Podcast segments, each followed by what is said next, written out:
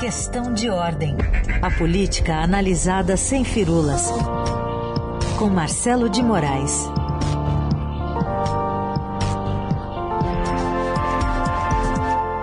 E aí, Marcelo, bom dia. Bom dia, Heisen, bom dia para todo mundo. Também tô com saudade de, de, ir na rádio em São Paulo, poder matar a saudade de você e de todo ah, mundo, viu, Heisen? Muito bem, estamos aqui até o começo da tarde, termina aí tempo, né? manda, vem, vem para cá. Tá certo. Tá certo. bom.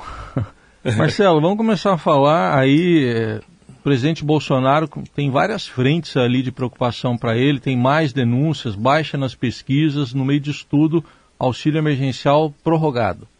Rapaz, você vê que para tentar melhorar a vida dele, ele está tirando para tudo que é lado, né? Para ver se. Porque o que tem de, de, de, tiro na direção do presidente e do governo nesse momento é muita coisa, né? Então, você tem uma situação muito complicada e, e o presidente precisa tentar sair dessa agenda negativa. Por isso, foi anunciado ontem, antes do tempo, a prorrogação do auxílio emergencial ele na verdade acaba esse mês, acaba em julho, vai ser pago até julho, e o governo dessa vez, ao contrário da prorrogação anterior, ele se antecipou e prorrogou já até outubro, na verdade tentando fazer um, um agrado à, à, fatia da população mais vulnerável, né, que depende mais desse auxílio por conta dos problemas, do impacto da pandemia do coronavírus na economia, mas a gente lembra que isso não aconteceu da outra vez.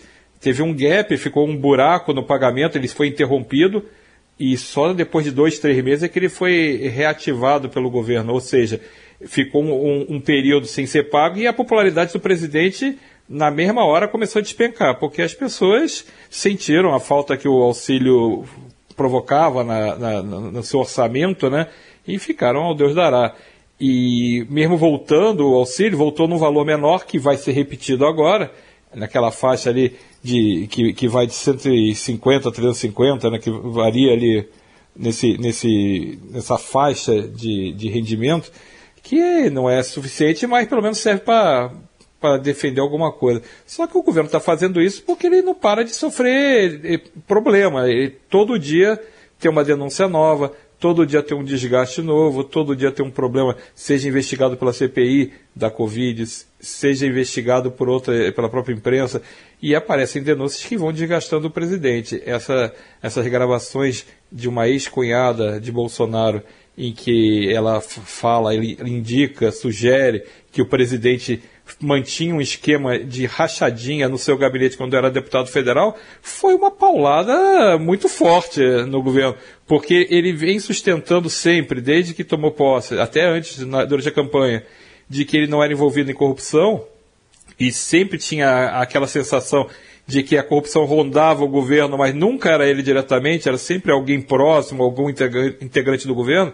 Dessa vez, se essa denúncia se corresponder à verdade, é ele mesmo fazendo a prática de rachadinha durante o mandato parlamentar dele. E ele não pode ser é, punido como presidente por algo que aconteceu fora do mandato dele. Depois ele até pode ser punido. Mas o desgaste é incontornável, porque esse é o tipo de denúncia que as pessoas entendem. Ó, fazer rachadinha, ó, desviava dinheiro, então é crime de peculato.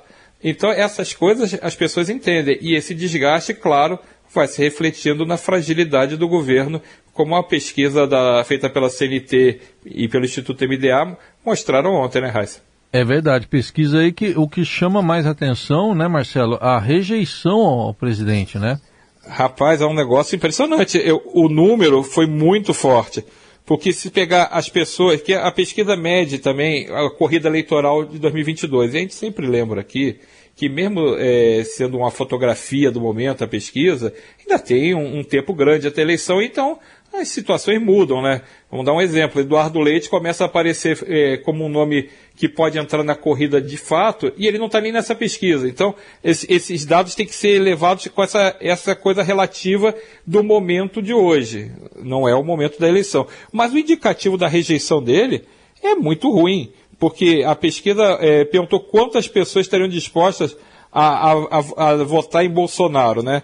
E aí tem o, o número é, é, muito ruim, porque a possibilidade de votar nele pessoas que não querem votar nele dá 61,8%, quase 62%. Então você imagina um quadro de disputa eleitoral onde mais de 60% das pessoas não topa votar no presidente de jeito nenhum.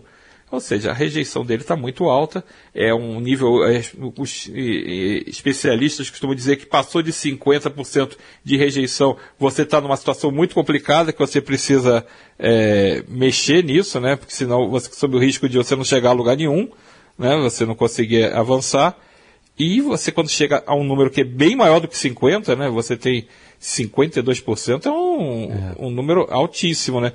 E o próprio principal adversário do presidente nessa pesquisa, que é o ex-presidente Lula, ele tem uma rejeição abaixo de 50, é 44, se não me engano, uma coisa assim. Então, o presidente hoje, ele não só tem que administrar todas as crises do governo, como tem que administrar o próprio desgaste dele. Se ele tem alguma pretensão eleitoral e ele só pensa nisso, a gente conversa com o pessoal do Planalto, conversa com a equipe do governo, o presidente só pensa nisso. Ele quer ser reeleito e trabalha para vencer. Se ele tem esse objetivo, ele precisa mudar o quadro atual. E, Raíssa, é importante a gente ver que não é só a rejeição dele, a avaliação do governo chegou ao pior indicador dela. O, o, o, o presidente tem a avaliação dele ruim, mas o governo dele está com 48,2% de negativa, que é o ruim mais péssimo. Então é quase metade das pessoas dizendo que o governo não, é ruim ou péssimo. É. A gente trouxe mais cedo todos os dados, essa pesquisa CNTMDA, os detalhes também estão lá no, no portal do Estadão. Ô Marcelo, aquele ditado que a gente sempre ouve né, e fala, que a CPI a gente sabe como começa e não sabe como termina, a, acho que agora tem que ser atualizado. A semana da CPI a gente sabe como começa e não sabe como termina a própria semana, né? Não, eu estava comentando isso ontem, a gente não sabe nem se termina mais agora, né? Porque cada dia é uma, é uma bomba nova.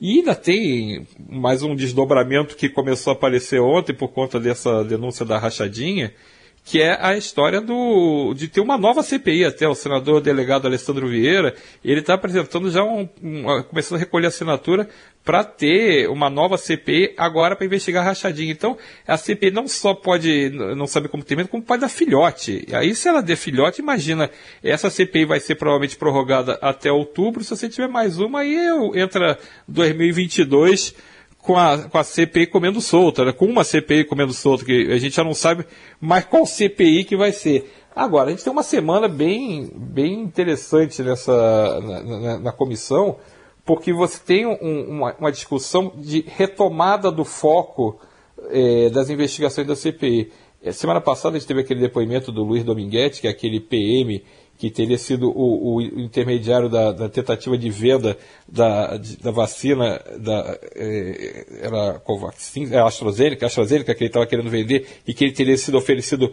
teria sido pedido propina de um dólar por dose por um diretor do Ministério da Saúde. E claramente esse PM foi lá fazer uma onda, né? Porque ele soltou um áudio é, em que indicaria que o deputado Luiz Miranda, que é um dos denunciantes do esquema de regularidade de vendas das vacinas, ele aparecerá sendo como se tivesse pedido também um, feito uma negociação ali esquisita, e não era nada daquilo, né? Então a CPI está de olho nisso, vai perder um tempo importante por conta dessa, desse depoimento. O que eles querem fazer agora nessa semana? Eles querem recuperar o foco. O foco, investigação sobre as negociações envolvendo a venda da Covaxin, a vacina indiana. Porque essa tem um diretor, é, tem, tem um esquema de pressão sobre funcionários do, sobre o servidor do, do Ministério da Saúde, pressionado para aceitar a compra da, da Covaxin, liberar essa, essa, essa compra, envolvendo o líder do governo, Ricardo Barros. E aí é outro embrólio, né, Raíssa? Porque aí o, o, Ricardo Barros quer falar na marra na CPI, a CPI não quer ouvir agora o Ricardo Barros, mas quer quebrar o sigilo dele. Uhum. Imagina, essas quebras de sigilo é aí que vem tudo, né? Porque você tem, antigamente, quando eu cobria a CPI lá, eh, no, nos tempos do EPA, né? Quando, no tempo que os animais ainda falavam, o, o, a CPI era uma coisa assim, você tinha o telefone quebrado e o extrato do cara do banco. Então você conseguia saber se ele tinha ligado para alguém e se tinha entrado algum dinheiro na conta. Agora tem quebra de sigilo telemático. Então o sujeito vê a mensagem que ele passa, por exemplo, pelo WhatsApp. Então tá o que, o que, o que você escreveu, se você falou assim, ó, ó, o dinheiro está na tua conta, vai aparecer isso. É. Ó, o, o presidente mandou fazer isso, Vai aparecer isso. Então aí é um nível de, de revelação que vira, é, vira uma caixa de Pandora, né? Você abre e sai de tudo. Então existe essa possibilidade de votar nessa semana a quebra do sigilo não só do Ricardo Barros, mas como de outros personagens, inclusive o SPM, o Dominguete, mas também o deputado Luiz Miranda, que também para ver se ele está falando verdade em tudo, se ele está exagerando, se ele está mentindo. Então vai ser uma semana importante, não só por depoimentos, mas pela quebra, possível quebra desses sigilos. E na questão de depoimentos, a gente tem hoje é, a Regina Célia, que faz parte desse, dessa cadeia de, de, desse processo de negociação para a compra da Covaxin, e ela vai ser, é, ela vai ser ouvida hoje pela comissão, mas tem pelo menos mais um depoimento muito importante que vai acontecer amanhã, que é do o, o, o, o Roberto Ferreira Dias, que era o, diretor do Departamento de Logística do Ministério da Saúde, que teria sido o, autor desse pedido de cobrança de propina para o Dominguete. Então, quando você bota um, um integrante do, do governo, um, um diretor do Ministério sob os holofotes, pressionado, aí pode sair alguma coisa que a gente não sabe, porque as denúncias contra ele são muito fortes. Se ele conseguir desmentir, muito bem. Se ele não conseguir desmentir, e a CPI é um instrumento de pressão muito grande, não é todo mundo que consegue sobreviver sentando naquela cadeira quente ali, então a gente pode ter um, um, algumas revelações mais desgastantes para o presidente, mais desgastantes para o ministério, mais desgastantes para o esquema antigo que tinha lá, que era o ministro General Pazuello, né, naquele uhum. período mais, mais importante na aquisição ou não aquisição das vacinas. Bom, para a semana para a gente acompanhar, está começando hoje lá no CP da Covid e o Marcelo de Moraes volta na quinta, aqui é o Jornal Dourado. Obrigado, até quinta, Marcelo. Valeu, Raíssa, bom dia para você, bom dia para todo mundo.